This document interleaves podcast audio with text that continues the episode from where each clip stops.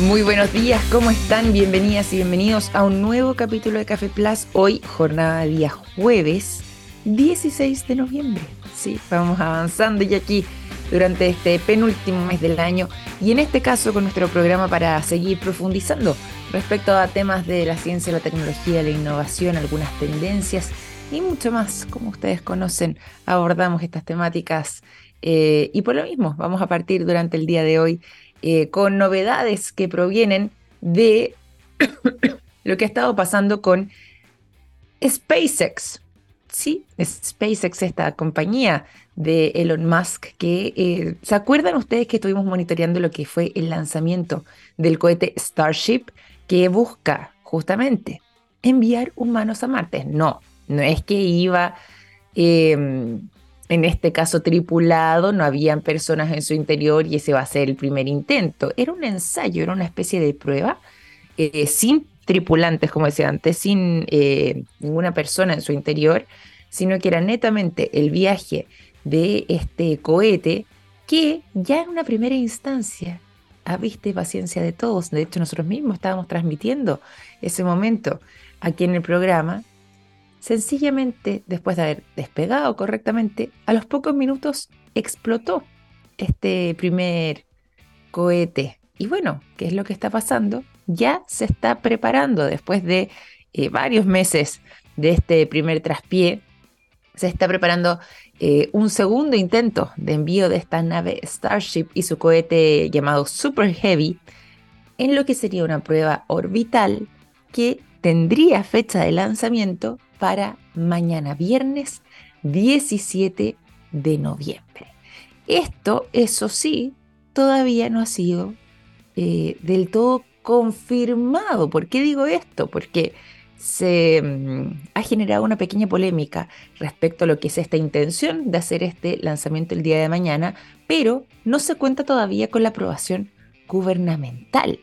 Y eh, esto estaría dilatando quizás lo que tendría que ver con esta posibilidad de realizar este segundo intento. Bueno, ya en el mes de abril, como les habíamos contado y recordarán algunos de ustedes, y además porque estas imágenes dieron la vuelta al mundo y fue muy sorprendente, ya en el mes de abril, esta compañía SpaceX había intentado enviar su primera nave de prueba, esta nave Starship, eh, con su cohete en su interior, pero si bien el despegue logró eh, resultar de buena forma, en el momento en que tenía que separarse tanto la nave como el cohete para poder continuar este trayecto y eh, este proceso ocurre antes de alcanzar la altitud orbital, bueno, en ese momento el cohete tuvo que ser autodestruido.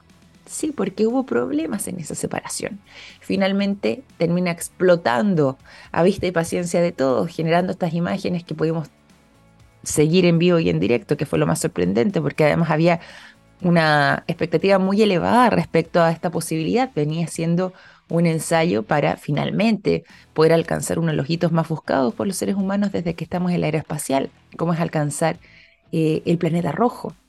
Por ese motivo es que, eh, si bien fue un tremendo traspié, no solamente para SpaceX, sino que para el propio Elon Musk, que ha vivido eh, día a día, carne propia, todo lo que tiene que ver con este proceso desde hace ya varias décadas y que, eh, insisto, puede ser quizás su proyecto más ambicioso, uno de los que le tiene puesto más ganas, más energías y, también más cariño, más afecto, eh, como es el desarrollo de SpaceX, el hecho de que sucediera una situación como la que vimos en abril no fue para nada tranquilizador para él y por supuesto vino a mermar un poco su imagen.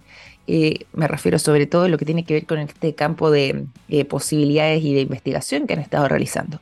Pero por eso es que ya en ese momento se había anunciado esta segunda prueba. Una segunda prueba que también va a estar transmitida en vivo y en directo, que eh, vamos a poder seguir monitoreando y que esperan esta vez sí logre alcanzar su objetivo y dar este, hacer este recorrido orbital para eh, de esta forma poder dar un paso más en lo que es la meta final de este proyecto, que vendría siendo poder llevar a los primeros seres humanos al planeta rojo, hacia Marte. Bueno, como ha ocurrido también en todas las pruebas de desarrollo, señalan desde SpaceX, tienen un cronograma que si bien eh, intentan mantenerlo al pie de la letra, también puede estar sujeto a cambios porque es dinámico. Y esto lo han dicho y lo han aclarado también a través de la cuenta que tienen en Twitter, o perdón, en X, en X, ahora que cambió y a propósito también de, de este... Eh, de, que tienen el mismo dueño, ¿cierto? Bueno, eh, la verdad es que subieron a través de esta cuenta eh, un mensaje donde decían, claro, que puede estar todo esto sujeto a cambios, pero que la fecha está pensada para el 17 de noviembre, justamente contemplando la posibilidad de que no cuenten finalmente con esta autorización gubernamental y no pueda ser realizado este lanzamiento durante el día de mañana. Esa es la verdad.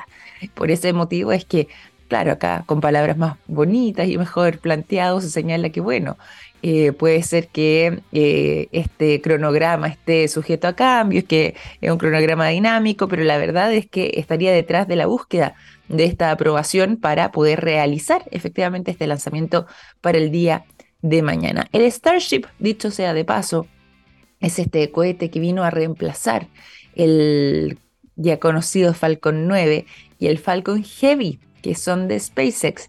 Pese a no llegar a la órbita, sí se convirtió en su momento en el cohete más poderoso en salir de la plataforma de lanzamiento con cerca de 17 millones de libras de empuje.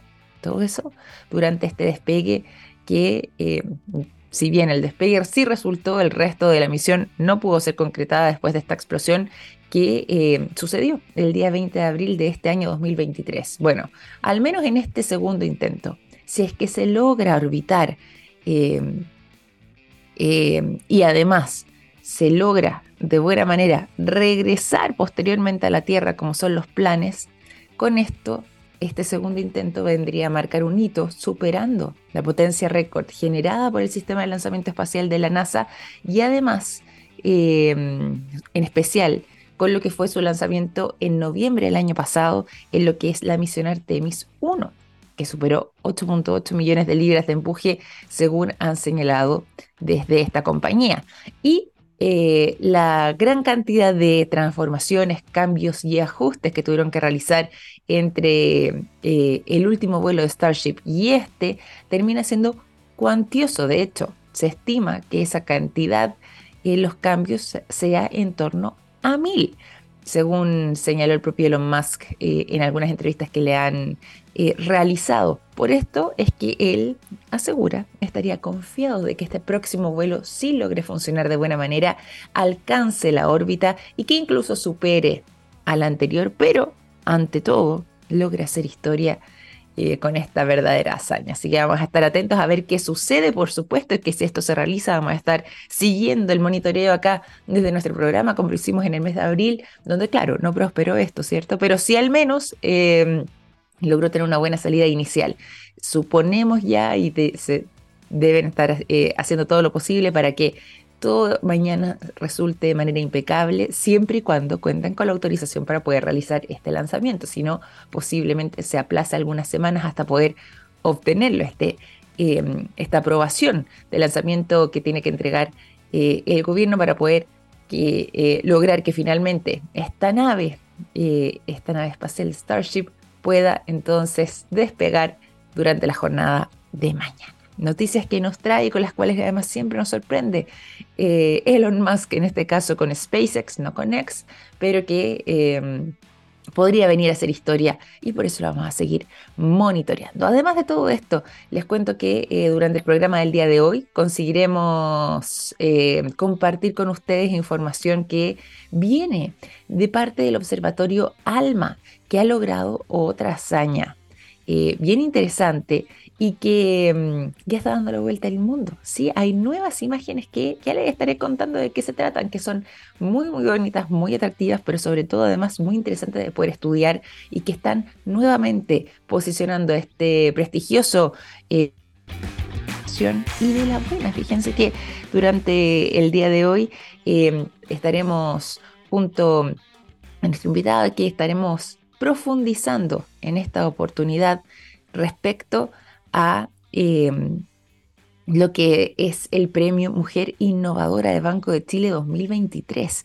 Justamente nos va a estar acompañando la doctora en Ciencias de la Ingeniería y cofundadora, directora además y gerente de operaciones de Wiro Regenerativo, ganadora justamente de este premio, María José de la Fuente, tremenda invitada que va a estar acompañándonos en esta oportunidad, así que sigan en sintonía, pero como les decía antes, nos vamos al sonido de Pearl Jam, la canción State of Love and Trust es lo que suena a continuación. Y eso a las 9 de la mañana con 16 minutos. Seguimos en Café Plus. Nos vamos a ir a la conversación, pero antes también es momento de contarles a todos ustedes lo siguiente. Me contó un pajarito que SQM tiene una exitosa alianza público-privada en litio y que trabajan día a día en todas sus líneas de negocios para entregar productos de estándar mundial en salud, en alimentación, en energías limpias y en electromovilidad, construyendo así un futuro más sostenible. ¿Cómo sé de todo eso? Fácil, me lo contó un pajarito. SQM, Soluciones para el Desarrollo Humano. Nos vamos a ir a la conversación y como les decía, hoy tenemos una tremenda invitada, estábamos muy contentos dándole la bienvenida fuera de micrófono eh, por acompañarnos el día de hoy, porque justamente esta doctora en ciencias de la ingeniería, cofundadora, directora y además gerente de operaciones de Wiro Regenerativo, María José de la Fuente acaba de ser premiada y reconocida como la ganadora del Premio Mujer Innovadora Banco de Chile 2023, donde dicho sea de paso, Wiro Regenerativo también eh, obtuvo sus propios galardones. Vamos a estar conversando de esto y mucho más junto a María José, que ya está junto a nosotros. ¿Cómo estás, María José? Bienvenida a Café Plus. Qué gusto tenerte por acá. Hola, Victoria. Muchas gracias. Muchas gracias por la invitación. Todo bien por aquí. Qué bueno, mal alegro mucho, que bueno eh, que nos puedas acompañar. De partida, ¿dónde estás ahora? ¿Dónde te pillamos? ¿Estás en Santiago? ¿Estás en el sur, en la región de los lagos? ¿Dónde? Eh? Yo vivo en Puerto Varas desde que partimos con la empresa, ya hace casi tres años. Ah, perfecto. O sea, estás allá ahora en estos momentos. Exacto. precisamente donde se está mm, desarrollando Wiro Regenerativo. Bueno, vámonos, eh, ¿te parece antes de irnos al premio, antes de irnos a estos reconocimientos más bien? Eh, no solo uno, sino que eh, lo que ha sido este reconocimiento al trabajo que ustedes han realizado. Cuéntanos sobre Wiro, Wiro Regenerativo, cómo es que nace, cómo es que surge, este, surge esta iniciativa y cómo es que la han estado desarrollando en estos tres años de historia. Bueno, Wiro nace de la expertise de sus fundadores, que es Sebastián Gatica y yo. Eh, bueno, yo tengo una larga como historial y carrera de seguir el tema de las algas. Eh, siempre me fascinaron la capacidad de regeneración de los océanos que tiene. Durante toda mi carrera como bióloga marina, eh, estuve estudiando esto, viendo, explorando diferentes soluciones para poder regenerar los océanos, bioremediación y esos temas. Seguí con esos mismos temas en mi doctorado y haciendo el doctorado es que empezamos a trabajar en conjunto con Sebastián en, su laboratorio de innovación social, en el Colabusé, en donde Sebastián es director de ese laboratorio de innovación social, y ahí empecé a trabajar con él específicamente en todo el área de eh, pesca artesanal sustentable, buscando en conjunto desarrollar modelos de desarrollo sostenible para la pesca artesanal. Y ahí nos dimos cuenta de eh, los desafíos y oportunidades que existían, sobre todo en el rubro de las algas, de los algueros, que era un trabajo muy precario, el alga estaba muy desvalorada, se extraía mucha cantidad en Chile, para que se hagan una idea, en Chile se extrae el 40% de lo que se extrae a nivel mundial y solo el 4% proviene de cultivos, por lo tanto, obviamente este modelo no era sostenible en el tiempo. Para nada. Eh, y también el tema de la alga estaba empezando a crecer en, cuanto a interés a nivel mundial por justamente esta capacidad de regeneración, de fijación de carbono, de, al final también una fuente de diversificación de ingresos y así es como empezamos a moldar toda la parte social, ambiental y económica y construimos este modelo vanguardista que hoy en día nadie eh, ha hecho hasta ahora en torno a los cultivos de algas, que sean colaborativos, regenerativos y de triple impacto. Oye, qué interesante además poder eh, explotar esa beta, o explorar más bien esa beta, eh, sobre todo lo que tiene que ver, a propósito también del nombre cuiro regenerativo, ¿cierto? Aquí con el tema de las algas, los cultivos de algas regenerativas. em, y me sorprende mucho la cifra que nos entregaste, ¿ah? Eh, lo que está pasando también con nuestra realidad nacional y un poco cómo ustedes se hacen cargo de esto para poder generar ese tipo de transformaciones y tener este impacto. ¿Cómo ha sido ese trabajo? ¿En qué consiste también un poco en la práctica? A ver si podemos explicarle también a la gente de qué manera ustedes eh, van eh, generando eh, o desarrollando estos cultivos de algas regenerativas para poder contribuir y, como decías antes, quizás revertir lo que tiene que ver con estas cifras que nos sorprenden, no, no muy gratamente de lo que era nuestra realidad nacional antes.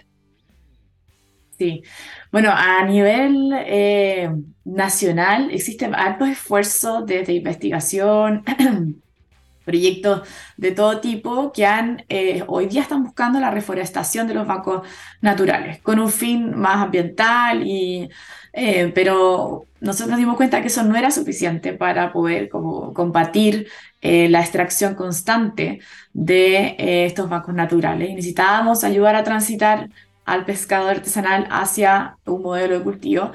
Y lo primero que tuvimos que hacer es cambiar la realidad del precio del alga, porque eh, no había esa transición desde el pescado que extraía bancos naturales hacia un cultivo, porque eh, el alga tenía el mismo precio, la que venía de cultivo, de la que venía de bancos naturales, por lo tanto no había un incentivo por pasar a un cultivo de alga. Entonces ahí hemos empezado a trabajar desde lo alto de la cadena con aquellos clientes a los que les vendemos el alga para cambiar esta realidad y cambiar este precio justamente abordando o, tomando en cuenta que esta alga tiene un impacto social positivo, tiene un impacto ambiental positivo, tiene un impacto económico positivo sobre los territorios y bajo ese parámetro es que pudimos lograr cambiar esos precios y nos ha permitido incentivar el cultivo de las algas eh, con las comunidades. Y eh, hoy día nosotros, por ejemplo, estamos siendo parte de una de una mesa de trabajo a nivel mundial eh, que es liderada por Environmental Defense Fund, eh, que es EDF, eh, específicamente liderada por Rod Fujita, que es un científico líder de ellos, que están liderando la conversación en torno al famoso Blue Carbon o el carbono azul, en torno a las algas, entendiendo todo el flujo de carbono que hay en un cultivo, que se sabe muy poco porque es algo muy nuevo y ahí poder lograr certificar también ese carbono, esa regeneración que hacen estos cultivos y que también le podamos dar aún más un valor agregado a los cultivos que estamos desarrollando con las comunidades. Oye, em, esta palabra aquí que, que, que ya las mencionaba, que es es fundamental y sobre todo también en lo que tiene que ver con no solo el impacto, sino que la transformación quizás eh, en nuestra visión del mundo de las algas, eh, lo que tiene que ver con las comunidades, cómo ha sido esa recepción, cómo ha sido ese trabajo con las comunidades y, cómo han logrado establecer ahí esos puentes para poder colaborar y trabajar en conjunto. Ha sido desafiante, pero también muy bonito el camino, eh, porque también eh, creo que los pescadores artesanales han, se han mal usado, o sea, la imagen del pescador artesanal se ha mal, usado. Eh, y los ocupa, lo han ocupado mucho como para hacer un proyecto, sacarse la foto y se iban, o eh, se han levantado también muchos proyectos en que ya cumplen con el objetivo del proyecto, pero nadie hace un acompañamiento de ese proyecto. Y hay que más que como enseñarle al pescador, oiga, eh, mira, si se cultiva el alga, que también, ojo, ellos tienen mucho que también enseñarnos, porque nosotros hemos aprendido muchísimo también de ellos. Imagino. Em, también es necesario entender que ellos tienen una cultura arraigada de yo extraigo mi producto, lo vendo en el muelle y me voy para la casa. Entonces también hay un acompañamiento detrás de un modelo de gobernanza, de organizacional, cultural, que hay que hacer un acompañamiento mucho más a fondo. Eh, y que nosotros hemos logrado a través de eso generar esas relaciones de confianza con ellos, hacerlos dar cuenta que nosotros no venimos aquí a como a, ser sus jefes eh, y ponerles ya la inversión inicial que necesitan para un cultivo y pagarles por su trabajo, que ya sean nuestros empleados, no. La idea es hacer un proyecto colaborativo en que nosotros casi que formemos como una nueva asociación con ellos y que los cultivos sean en conjunto. Y cambiar eso ha sido muy desafiante, pero eh, creo que eh, ellos han logrado entender, las, o sea, las comunidades con las que trabajamos han logrado entender este propósito y se han ido abriendo y, y se, hemos ido organizándolos eh, como grupo. Pero claro, inicialmente sí, hubo esa desconfianza como de, bueno, ¿y por qué nosotros? ¿Y por qué este proyecto? ¿Qué quieren detrás? Claro. Como no, realmente queremos hacer algo con ustedes y cambiar la realidad de las algas en Chile. Oye, qué interesante además es em, escucharte para poder conocer ese recorrido. Bueno, y pasa generalmente siempre cuando llega alguien, em, en este caso con una idea eh, disruptiva, que, por decirlo de alguna manera, que, viene un poco a alterar eh, la manera en la que se han venido haciendo las cosas y que justamente eh, busca promover este impacto positivo, muchas veces, claro, ese primer encuentro inicial es un poco de desconfianza, de intentar entender bien las intenciones, pero finalmente cuando ya se logra establecer esos vínculos, el trabajo termina siendo mucho más eh, fructífero como ha sido el caso de ustedes y que, eh, como tú bien mencionabas, las comunidades acá también tienen un rol absolutamente eh, esencial dentro de todo esto y bueno, sobre todo la relación ustedes que tienen justamente con las comunidades pesqueras. Quería preguntarte además, eh, y un poco para entender también eh, de parte de nuestro público, la relevancia que tienen las algas para eh, nuestro medio ambiente. Nosotros, alguna una oportunidad con algún invitado, hemos conversado un poco sobre este tema, pero es muy interesante porque existe poca conciencia respecto a la importancia y, lo esencial que es el rol que vienen a jugar, bueno, de partida nuestros océanos, pero las algas en particular, en lo que tiene que ver con eh, el mantenimiento de, nuestro planeta y, bueno, por supuesto también el cuidado de nuestra atmósfera. Si pudiéramos explicarle un poco a la gente, ¿cómo se lo podríamos graficar? Bueno, de partida, eh, para que se hagan una idea, las algas, por la tasa de crecimiento que tienen, fijan 50 veces más carbono que un árbol. ¿Ya? Eh, eso te da cuenta de que la, la solución como al exceso de, CO2 en nuestro, en nuestro ecosistema eh, y la crisis climática, etcétera, al final eh, la solución podría estar, o sea, está, yo creo, en las algas, no en Amazonas, bueno, que también obviamente son pulmones importantísimos para el planeta y todo, pero la solución a, las altas emisiones de carbono son las algas. Eh, y para que se haga una idea, me, refiero a la tasa de, crecimiento, porque, por ejemplo, un alga, que nuestra alga estrella, el guiro, en tres meses alcanza tamaños de dos metros. Entonces tenemos alga, bosques gigantescos que podemos construir en, en tres, cuatro meses que se genera todo un ecosistema donde hay más de 100 especies que se han analizado que viven directamente asociadas a esta alga y otras 100 especies que, que dependen indirectamente del alga. Por ejemplo, las ballenas dependen indirectamente del alga porque el krill se desarrolla asociado a las algas.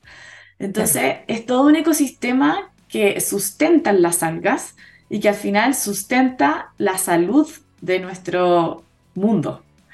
Eh, y por lo tanto debemos volver a mirar y empezar a tener cuidado porque creo que eh, espero no estemos llegando tarde a eh, poder revertir el exceso y el daño que hemos generado en los bancos naturales de, de nuestro país y a nivel internacional también.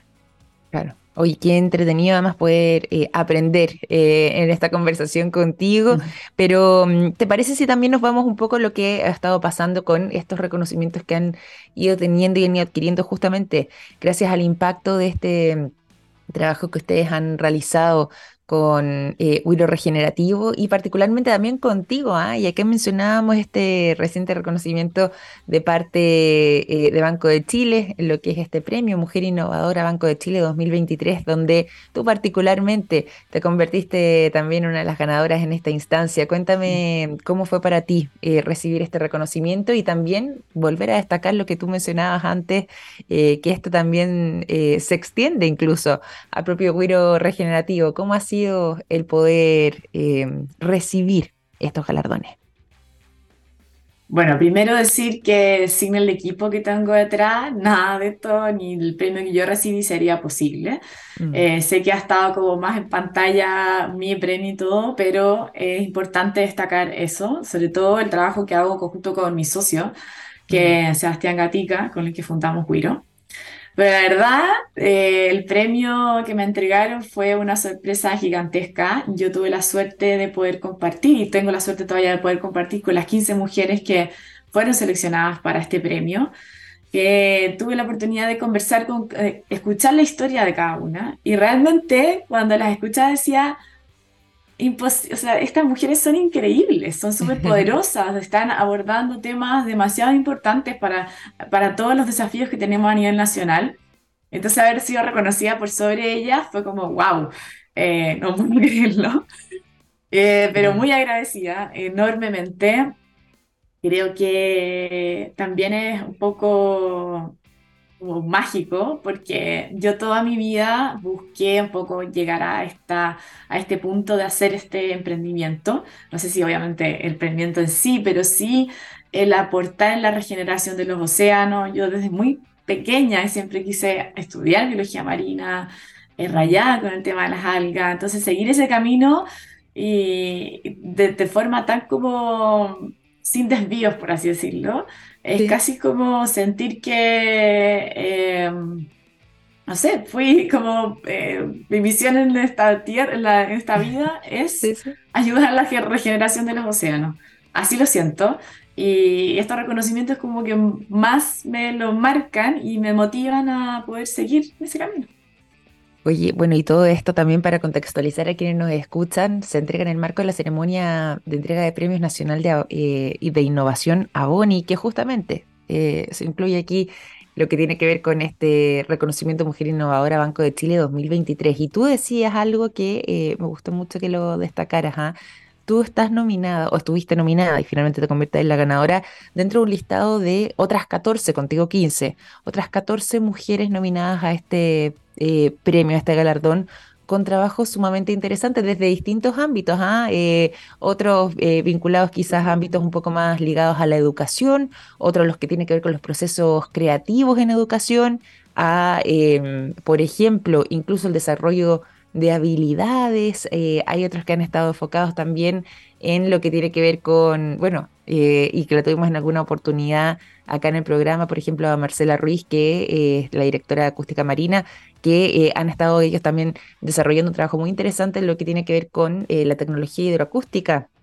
Eh, desarrollando un software y un hardware de inteligencia artificial. Colega, es que eso mismo te decir, bióloga marino, por eso aquí hice el alcance y además que nos ha acompañado también en alguna oportunidad en el programa, pero estamos hablando de mujeres así destacadas, mujeres que también han eh, explorado y que llevan un tiempo bien interesante trabajando, por ejemplo, con cultivos de probióticos para poder incluirlos en, en alimentos. Bueno, la gama es muy amplia eh, para me gustaría poder nombrarlas una por una, pero la gama es muy amplia, pero es una manera también que, quiero eh, utilizar para resaltar la relevancia no solamente del trabajo que tú realizas, sino que hay estas 15 mujeres y cómo también el mundo femenino eh, ha estado abriéndose un camino muy importante, eh, muy trascendente, sobre todo también para las otras mujeres, pero sobre todo lo que tiene que ver con propuestas de soluciones frente a problemáticas que son muchas veces complejas de abordar y que con esta mirada femenina han logrado no solamente alcanzar un éxito quizás con este tipo de startups o de emprendimientos, sino que finalmente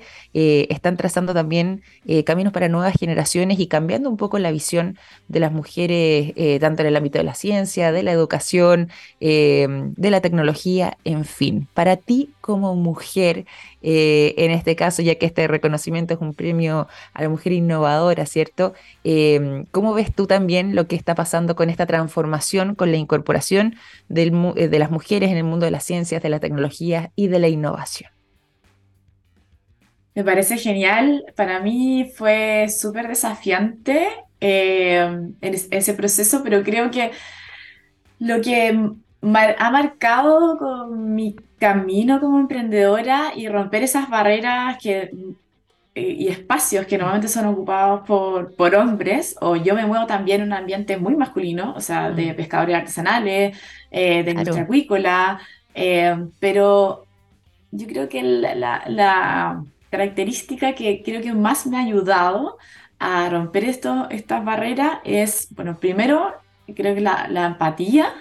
Creo que como mujeres tenemos la empatía extremadamente desarrollada, el poder escuchar lo que la otra persona nos tiene que decir y eh, no como imponer, quizá uno tiene una idea muchas veces, pero esa idea quizás puede ir amoldándose a los desafíos de cada industria, de cada territorio, de cada persona.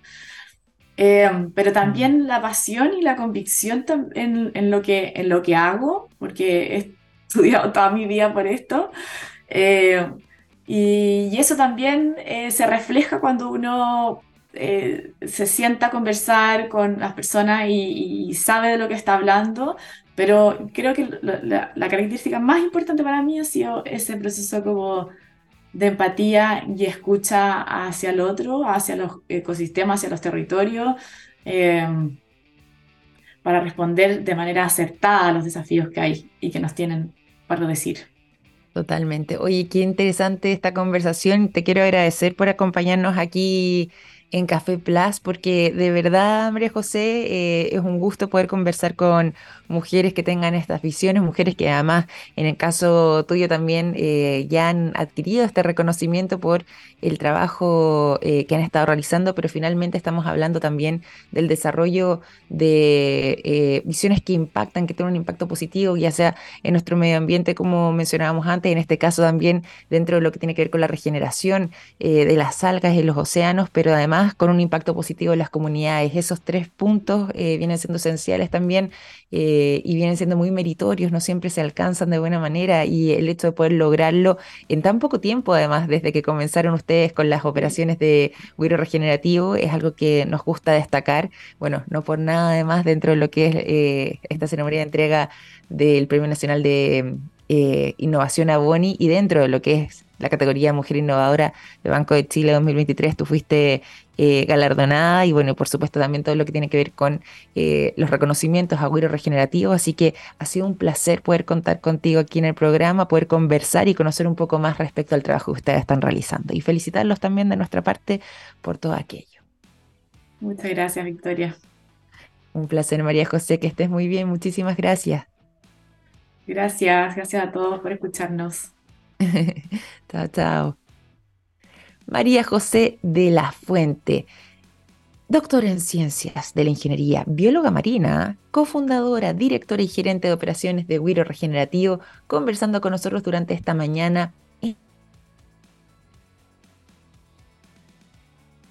contarles a, usted, a todos ustedes eh, datos importantes para tener presentes y a destacar cómo el siguiente NSQM trabaja en innovación y en tecnología para crear productos de alto valor agregado desde Chile para el mundo. Así es, SQM es una empresa chilena con presencia global, comprometida con la sostenibilidad y con las comunidades. ¿Cómo sé de todo eso? Fácil, me lo contó un pajarito. SQM, soluciones para el desarrollo humano. Vamos a ir finalizando durante esta mañana este capítulo de Café Plus. Les quiero agradecer a todos ustedes por su sintonía. Nos vamos a despedir con buena música y los quiero dejar invitados también a seguir junto a nuestra radio porque hoy jornada de día jueves a las 10 en punto comienza la ciencia del futuro junto a Daniel Silva. Que estén muy bien, que tengan una excelente jornada y nos reencontramos mañana. Un abrazo grande. Chao, chao.